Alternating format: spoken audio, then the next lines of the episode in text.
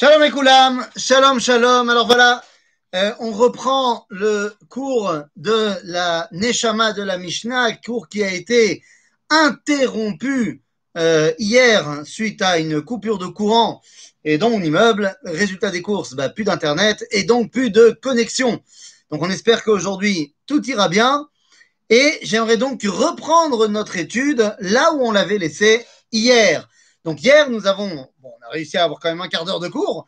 Et dans ce quart d'heure, on a expliqué, on a parti sur la première Mishnah de Masechet Yoma, dans laquelle on disait Shivat Yamim Kodem Yom Kippurim, Mafrishim Kohen Gadol Mi Beitol Ishkat Paledrin. On a parlé de ces sept jours euh, où le Kohen Gadol avant Yom Kippour est mis de côté. Et on a essayé de commencer à expliquer qu'est-ce que cela voulait dire.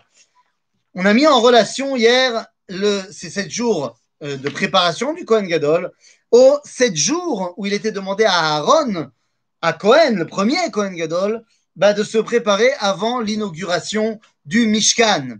Et donc, on avait eh, continué en expliquant que, en fait, rentrer dans le Mishkan, c'est quelque chose de très très particulier, puisque rentrer dans le Mishkan, c'est rentrer dans le huitième jour. On avait expliqué ça donc hier.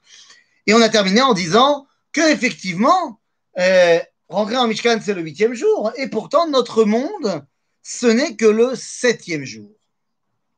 Et oui, on avait expliqué les sept jours de la création qui marchent toujours sur le même schéma et qui se terminent par Vayere Vayivoker Yom X. Et dans le septième jour, eh bien, il n'y est pas marqué Vayere Vayivoker Yom HVI, ce qui veut donc dire, et c'est là que je pense qu'on s'était arrêté, ce qui veut donc dire, eh bien, que le septième jour n'est toujours pas terminé. Ça fait 5781 ans que nous sommes dans le septième jour. En d'autres termes, il y a ici une dualité, une, euh, une dialectique entre le monde et le Mikdash. Deux univers, si je puis dire, différents. L'autre monde, c'est le monde du septième jour, alors que le Beth Amikdash, et a fortiori, on va le voir, le Kodesh HaKodashim, c'est le huitième jour. Ces deux mondes qui ne vont pas ensemble, deux mondes qui sont séparés l'un l'autre, deux mondes qui n'ont pas du tout le même objectif. Il va falloir voir comment est-ce qu'on passe de l'un à l'autre et est-ce qu'on peut en revenir.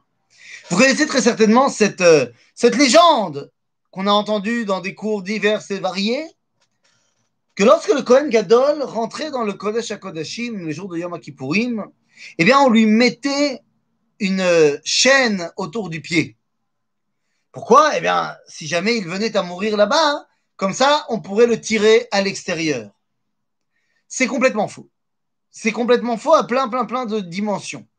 Tout d'abord, il n'a jamais été fait mention que le Kohen Gadol mourrait, le, est que, aucun Kohen Gadol n'est mort le jour de Yom Kippourim. Au contraire, le Talmud va faire état hein, des Kohanim Gdolim, à l'époque de la fin du deuxième temple, qui étaient corrompus à la solde de Rome et qui ne respectaient pas l'enseignement de la Torah. Et nous dit le Talmud là-bas dans le traité de Yoma que, eh bien, la punition de ces Kohanim qui ne respectaient pas, c'est qu'ils ne terminaient pas leur année. C'est-à-dire quoi Ils ne terminaient pas leur année? S'ils fautent à Kippour et que la punition de cette faute, c'est qu'ils ne peuvent pas terminer l'année, sans être un tueur en maths, ça veut dire qu'ils ne meurent pas à Kippour. Parce qu'ils font à Kippour, ils ne terminent pas leur année, donc ils n'arrivent pas de nouveau à Yom Kippour. Donc ils ne sont pas morts à Kippour. On va même donner un exemple dans la Tosefta d'un Cohen qui a fauté, qui a fait n'importe quoi. Et quand il sort du Kodesh HaKodashim, il y a un malard qui le frappe, et lui va mourir trois jours après euh, de, ce, coup du malard. Mais dans tous les cas, il ne meurt pas dans le Kodesh. Donc, ça veut dire que jamais on a vu un Kohen Gadol mourir dans le Kodesh HaKodashim. Deuxièmement, même si, disons qu'il est mort, comment le sait-on? Eh bien, on nous a expliqué que bah, c'est normal, le Kohen Gadol, il a des habits avec des clochettes, 72 clochettes en forme de, de cloche et de rimon et de grenade euh, le long de son mail. Donc, quand il avance, bah, ça fait gling-gling. Et puis, si ça arrête de faire gling-gling pendant une demi-heure, eh ben, on comprend qu'il y a un problème. Le seul problème, c'est que c'est faux. Puisque lorsqu'il rentre dans le Kodesh HaKodashim, le Kohen Gadol n'a plus ses habits avec des glingling, il n'a plus que des habits blancs. Donc il n'y a pas de glingling. Mais disons qu'il a des glingling et disons qu'il est mort. Les deux ne sont pas arrivés, mais disons. Pourquoi est-ce qu'on aurait besoin d'une chaîne? Ben, Pour le tirer. Mais non, parce que si jamais effectivement il est mort, il devient ce qu'on appelle Met Mitzvah, et n'importe qui peut rentrer pour aller les chercher. Archiquement parlant, je vous rappelle que les Lévi'im, ils rentraient pratiquement au moins une fois par euh, je ne sais pas combien, mais ils rentraient souvent au Kodesh HaKodashim pour nettoyer. Et si jamais il y avait un truc à changer, une dalle à changer, ils rentraient. Donc là, il est évident que ça fait partie des choses à nettoyer. tu vas pas laisser un mort à l'intérieur. Mais Kitsour, n'importe qui peut rentrer, donc il n'y a pas besoin de la chaîne. Et dernière chose, une chaîne On n'a pas le droit de rentrer du fer dans le Beth Amikdash.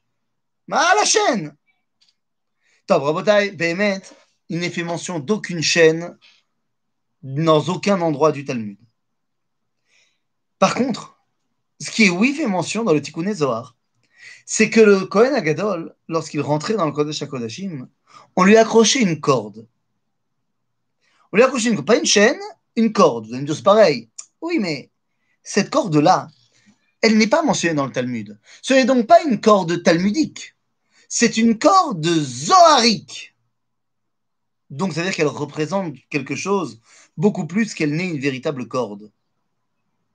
Qu'est-ce qu'elle représente? Bien, les amis, avant de donner la réponse, je voudrais qu'on revienne donc dans notre histoire. On a évoqué Nadav et qui rentre et qui amène l'inauguration du Mishkan. Ils rentrent dans le huitième jour. Nadav et Avihu le font en tout état de cause. Ils sont tout à fait conscients de ce qu'ils veulent faire. Ils veulent rester là-bas. Mais pourquoi Quel est cet appel du Kodesh HaKodashim Je reviens dans ma Mishnah. Donc on me dit, מתקינים לו כהן תרתר, כהן החתונה, שמא יראה בו פסול, רבי יהודה אומר, אף אישה אחרת מתקינים לו, שמא תמות אשתו. מה זאת אומרת? מתקינים לו אישה אחרת, שמא תמות אשתו. Qu'est-ce que ça veut dire Kohen Gadol, s'il est onen, si sa femme vient de mourir, il ne peut pas servir au Beth Amikdash, au Kodesh Kodashim. Donc ça, ce sont des détails techniques. Mais après, on nous amène quelque chose de beaucoup plus important. Kol shivat ayamim. הוא זורק את הדם, הוא מקטיר את הקטורת ומטיב את הנרות. הוא מקריב את ראש ואת הרגל, ושאר כל הימים. אם רצה להקריב, מקריב. שכהן גדול מקריב חלק בראש ונוטל חלק בראש. C'est-à-dire, on nous dit ici que pendant ces sept jours-là, il va faire toute la avoda, c'est lui qui est le mémouné, le préposé à la avoda bachutz. D'habitude, le Kohen Gadol a le droit de faire ces différents euh, avodot amikdash. Là, pendant ces sept jours, c'est à lui de faire on veut nous dire ici que le Kohen Gadol, pendant ces sept jours de préparation au Kodesh HaKodashim, il a besoin d'une préparation crescendo. D'abord, il va bah, faire les avodot du Kodesh pour seulement après rentrer dans le Kodesh HaKodashim. Il semblerait qu'il a besoin d'une préparation. Pourquoi Pourquoi avoir besoin de cette préparation? Qu'est-ce qu'elle a de particulier, cette préparation? Eh bien, les amis, cette préparation, elle se passe dehors. Dehors, il y a, par définition, des gens. D'autres Kohanim, d'autres Lévim, des Israélim qui sont là pour voir les corbanotes. Il n'est pas seul. Ben parce que dans quelques jours, il va rentrer dans le Kodesh HaKodashim. Lorsqu'il va rentrer dans le Kodesh HaKodashim, il sera seul il sera seul complètement dans le huitième jour. Lorsqu'il rentrera et qu'il sera seul dans le huitième jour, eh bien arrivera une grande question pour lui. Quelle est la grande question? Est-ce que je vais faire ce qu'on m'a enseigné ou pas? La question n'est pas seulement posée à une époque où les Kohanim Gdolim étaient corrompus. La question est posée à tous les Kohanim de toutes les générations. C'est ce que nous dit la suite de la Mishnah. La Mishnah nous dit Masrou Ziknei Beddin. On a des représentants du Sanhedrin qui viennent le voir. On est la veille. On est la veille de Yom Kippourim. Ça y est, on a fini sa formation. Les représentants du Beddin viennent le voir. Et les représentants du Beddin viennent le voir et lui disent qu'est-ce qui se passe là-bas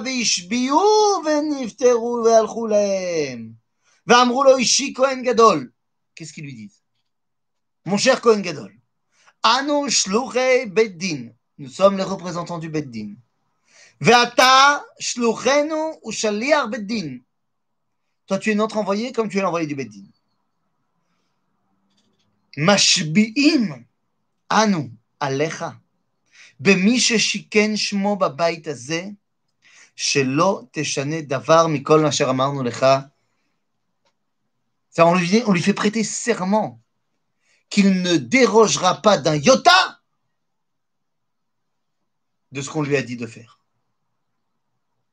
Cette Mishnah est vraie lorsque les Kohanim sont des tzdukim, mais elle est vraie également lorsque les Kohanim ne sont pas des tzdukim. Donc il faut pouvoir comprendre cette Mishnah même dans une époque où les Kohanim sont baissés d'Agamour. Donc vous comprenez bien que la Mishnah, ce n'est pas simplement un problème technique que pour l'instant les Kohanim n'étaient pas bien. Donc comment comprendre cette Mishnah? Comment comprendre ce que disent ici les représentants du Beddin?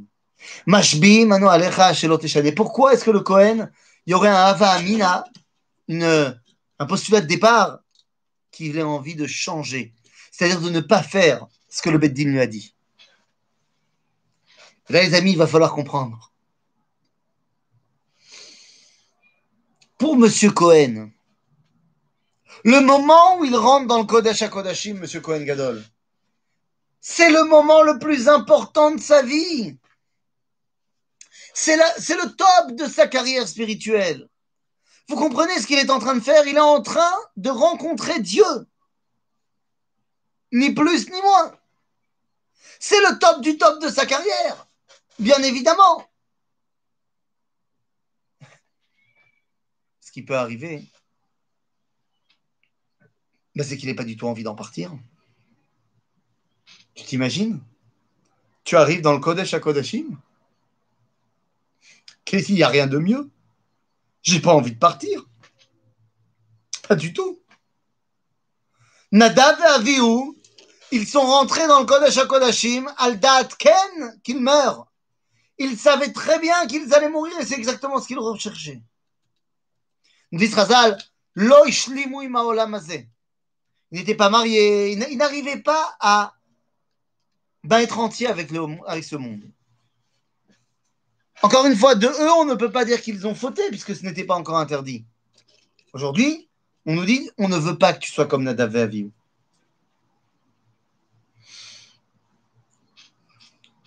Nadav et Avihu rentrent dans le huitième jour et n'ont pas du tout prévu de revenir dans le septième. Sauf que, dit la Mishnah. Tu es l'envoyé du peuple juif. Le beddin est le représentant du peuple. Tu es l'envoyé du peuple juif, mon ami. Monsieur, mon cher Cohen Gadol. Il est donc impensable que tu ne reviennes pas tu te dois de revenir chez nous. Tu te dois de revenir Baolamazé. Parce que tu n'es pas parti là-bas pour ton kiff personnel. Tu es parti là-bas pour revenir chez nous. C'est ce que la Mishnah nous dit, Mashbim Oto. שלא ישנה מכל דבר אשר אמרנו לך. מה זה משביעים? להשביע, רבותיי. להשביע Faire prêter serment, en hébreu, ça vient du mot, oui, vous avez compris, Sheva. Vous vous rappelez de ma corde zoharique De ma corde du Zohar, on a dit c'était une corde qui était certainement pas une vraie corde tressée, tressée tissée, c'était une corde zoharique. Mais c'est quoi cette corde? Elle est là, qu'elle est là. Mashbi Manu. On te fait rester sept. Tu vas rentrer dans le monde du 8 n'oublie pas de revenir dans le 7. N'oublie pas que toutes les forces que tu as prises dans le 8, c'est pour revenir au 7. Tant que le Olam n'est pas terminé, on va aller puiser une fois par an les forces de vie d'un monde où il n'y a plus d'écran entre le créateur et la créature, mais pour les ramener ici, pour tenter de nous éclairer un petit peu Baola Mazé. C'est la raison pour laquelle, lorsque le Kohen Gadol sortait du, du Kodesh HaKodashim, alors on commençait à entonner une chanson. On disait au Fredman Raya Kohen Gadol, au Fredman Raya Kohen Gadol. Et comment ça termine? Betseto מבית קודשי הקודשים, בשלום, בלי פגע. On dit, ובכן, מה נהדר היה כהן גדול? quand? Pas quand il rentrait dans le Kodesh HaKodashim, mais quand il en sortait.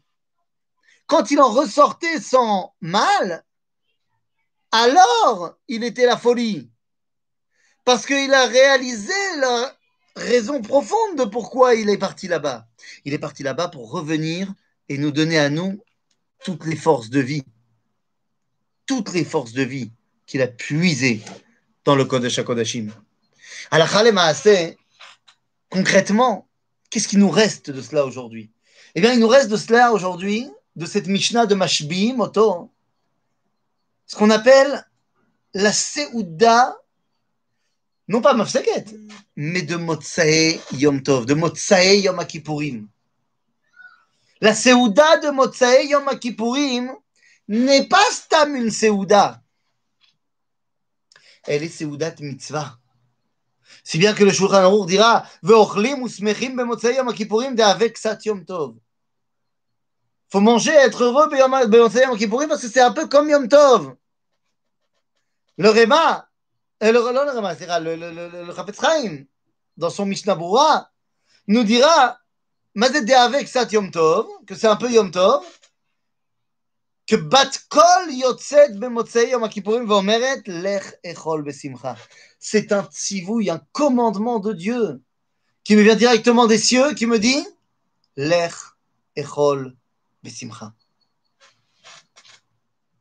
Rabotai, c'est de ça qu'on parle. Mashbim Anu Otra. On te fait rester 7 parce qu'on sait très bien que lorsque tu vas rentrer dans le monde du 8, tu as envie d'y rester. Mais la chorma, ce n'est pas de rester dans le monde du 8. La chorma, c'est de prendre toutes les forces de vie qu'on a dévoilées pendant Yom Kippourim, bien sûr, et d'ensuite venir les réaliser, les mettre en pratique concrète. Baolam Azé. C'est pas étonnant que la Seouda de Motsai Yom Kippourim soit la première mitzvah qui suit Yom Kippour. La première mitzvah est de retourner Baolam Vous savez, ce n'est pas seulement la Seouda de Yom Kippourim, en la vérité.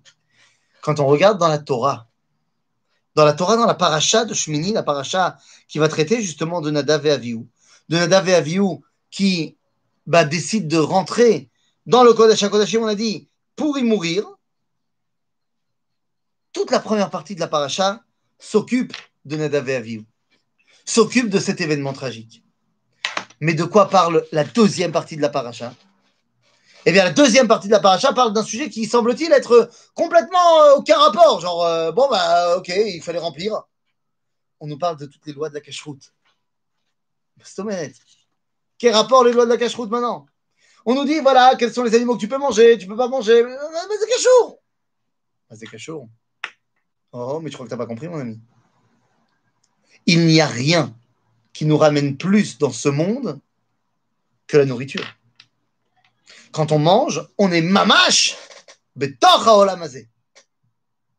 Ainsi, une fois qu'on a parlé de Nadav et Avihu, et du fait qu'eux, ils sont montés, montés, montés pour ne pas redescendre, la Mishnah, la, Torah nous dit, toi, une fois que tu as lu ça, ne prends pas exemple. Il faut que tu manges. Il faut que tu reviennes Baolamazé. Agave, le Kohen Gadol à l'époque, le lendemain de Yom Kippourim, il faisait un jour spécial qui s'appelle Yom Simchat Kohen. Mais Yom Simchat Kohen, c'est Yom, euh, Yom Kef. Yom Kef la Kohen. Spa, euh, resto, tout ce que tu veux. Yom Simchat Kohen. On le remplit de Olamazé. En d'autres termes, on lui dit tout ce que tu as trouvé là-bas, tout ce que tu as découvert là-bas, tout ce que Dieu t'a donné là-bas dans le Kodesh Kodashim, reviens le donner à nous. Voilà l'intérêt premier de notre Mishnah. Yom Kippourim, c'est le moment où on rentre dans une autre dimension, dans une autre sphère de dévoilement divin. Tu pourrais penser que le but, c'est de rester là-haut. Eh bien non. Le but est de prendre cette force, de la ramener ici, pour que consciemment, on puisse arriver là-haut. Nahon. Nahon que le but, c'est d'arriver Bayom Hashemini et d'y rester, bien sûr. Mais quand? Lorsque le monde est prêt. Lorsque le monde a terminé le travail du, septième jour, alors il peut rentrer dans le huitième jour. Le monde du septième jour, à Botaï, doit se terminer lorsqu'on a atteint le projet. Il m'a dit chaque jour de la création a un projet. Le projet du premier jour, c'est la lumière. Quel le, premier, le projet sera du dernier jour Eh bien, le projet du dernier jour n'est autre que la Kedusha.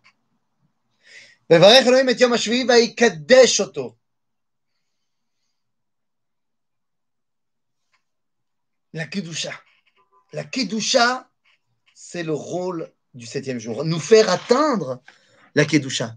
Et donc, lorsqu'on a atteint la Kedusha, lorsqu'on a atteint la dimension où on arrive à dévoiler Dieu, il y a des mechitzot, il y a des, comment on dit, des, ouf, il y a des écrans entre nous et Dieu, mais on arrive quand même à le dévoiler.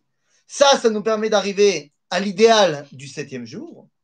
Eh bien, à ce moment-là, un monde où tu es complètement sans écran avec Akadosh Ce C'est pas seulement tu as trouvé moyen pour un temps d'enlever les écrans, tu arrives dans un monde où il n'y a plus d'écran. Vous savez, on parlait des six jours de la création, des sept jours de la création. Ces sept jours de la création, eh bien, il y a des appellations qui divergent. Pour certaines des créatures, on dira Yehi, comme Yehihor. Ou pour d'autres, on dira un autre verbe. On conclura à certains en disant Vayehi, Et d'autres, on conclura par d'autres mots. Mais qu'est-ce que cela veut dire? Chaque Yehi, c'est pour mettre en place une création fixe dans ce monde, qui ne bougera pas. Alors que Vayehi, c'est une, une, création fixe, Baolam Ainsi, il n'y a que quelques, très peu de choses qui sont Yehi quelque chose, comme la lumière, Yehi comme la Rakia, Rakia, mais c'est plus ou moins tout. Vayehi, il n'y en a que deux. Aor, Ve Vayehi à Adam le Nefesh en d'autres termes, Mazé, le huitième jour. le huitième jour, c'est un monde où il y a Vayehi et Vayehi, c'est-à-dire la lumière et l'homme. Je ne peux pas t'expliquer comment ça va être le huitième jour, la lumière et l'homme. Mais une chose est sûre, c'est que pour l'atteindre, il faut d'abord remplir la mission de ce monde. On a failli y arriver. On a failli y arriver une fois dans l'histoire lors de l'inauguration concrète du Beth Amikdash. Lors de l'inauguration concrète du Beth Amikdash, à ce moment-là, il y a un dévoilement complet du septième jour qui a réussi à arriver dans le huitième. À tel point que durant cette inauguration du Beth Amikdash, on ne jeûnera pas à Kippour. L'inauguration du Beth Amikdash dure sept jours, sept jours de festin, on fait des holotes, shlamim, on mange, et elle dure du 7 Tishrei au 14 Tishrei. Le 10 Tishrei, Yom ils n'ont pas jeûné cette année-là. Parce qu'ils étaient tellement en phase avec la, la complémentarité du septième jour qu'il ne fallait plus jeûner. Malheureusement, ça n'a pas tenu. Et donc, non, on n'a pas atteint la Kedusha de l'histoire. Et on doit continuer à travailler. On doit continuer à travailler pour finalement arriver à cette prise de conscience que la rentrée du Kohen Gadol dans le Kodesh HaKodashim doit arriver à un état à un stade où elle ne fera plus office de corps étranger, qui sera donc rejeté, mais deviendra un corps existant. La Mishnah termine en disant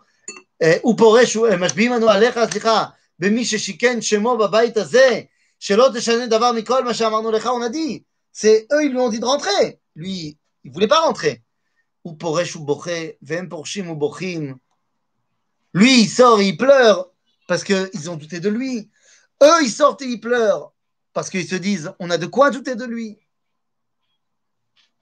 Finalement, finalement, durant tout le long de l'histoire, très peu nombreux ont été les Kohanim Gedolim qui ont réussi à faire la mission pour laquelle ils ont été envoyés dans le Kodesh HaKodashim. C'est notre rôle, semble-t-il, dans notre génération, eh bien, de donner à cette Mishnah-là toute sa force, de redonner, quand on construira le Beth Amikdash, de redonner au Kohanim la possibilité, au Kohen Gadol, de nous faire rentrer cette fois dans le huitième jour pour ne plus jamais en sortir. Ça ne sera plus à ce moment-là la mort de Davi Aviou, mais ce sera au contraire l'osmose parfaite entre nous dans ce monde et le huitième jour idéal de la création d'Akadosh Baruch Voilà, on a recollé les morceaux des deux parties de la Neshama de la Mishnah et on se retrouve, Bezrat Hashem, la semaine prochaine avec un nouvel épisode de la Neshama de la Mishnah. À bientôt et Shabbat Shalom.